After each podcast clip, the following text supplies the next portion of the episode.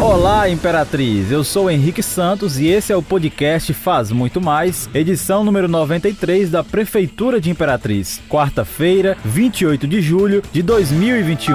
Eu sou Lauri Barros e juntos vamos trazer as principais notícias que foram destaque da Prefeitura de Imperatriz. Notícia, informação. Vamos começar falando sobre cultura.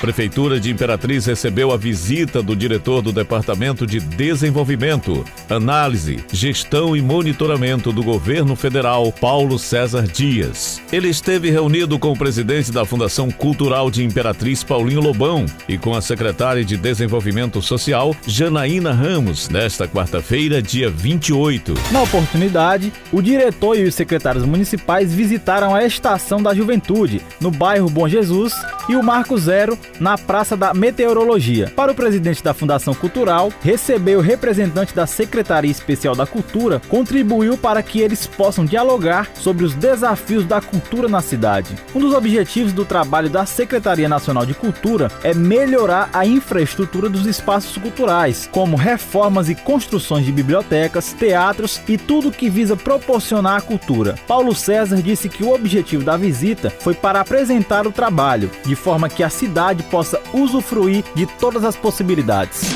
De acordo com Janaína Ramos, o Espaço da Juventude, que é de responsabilidade das sedes, tem como finalidade fortalecer os laços de jovens e adolescentes. A ideia, a partir da aproximação da Prefeitura com o governo federal, é de estender o funcionamento da estação para a Fundação Cultural e aumentar o público atendido no local.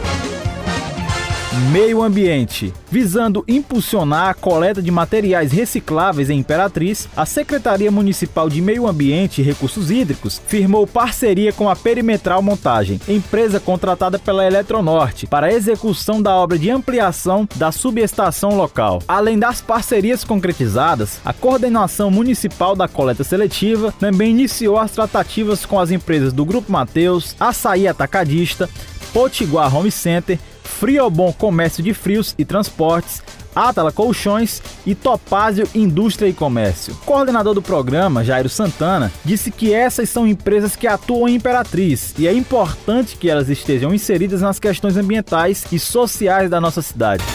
A titular da pasta, Rosa Ruda, disse que a parceria é um dos pontos fundamentais para que o município continue avançando na política de gestão sustentável dos resíduos sólidos e que todos os resíduos recicláveis gerados pela empresa serão coletados pelo Programa Municipal de Coleta Seletiva e destinados à Associação dos Catadores de Materiais Recicláveis, beneficiando famílias que vivem em situação de vulnerabilidade econômica.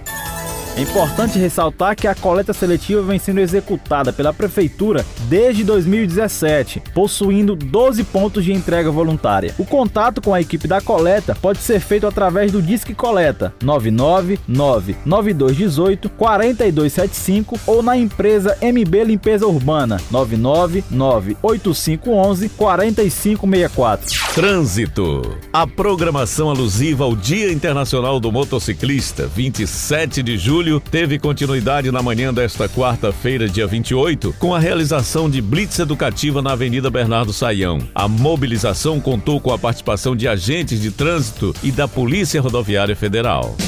Na ocasião, agentes de trânsito fizeram abordagens a motociclistas e passageiros e orientaram sobre o uso adequado da viseira, do cinto do capacete, dispositivo indispensável para a segurança do condutor e ainda sobre a utilização correta de calçados em motocicleta. A coordenadora de educação para o trânsito, Terezinha Miranda, disse que o melhor a ser feito é praticar a direção defensiva, respeitar a sinalização, o limite de velocidade e usar os equipamentos obrigatórios de segurança no trânsito.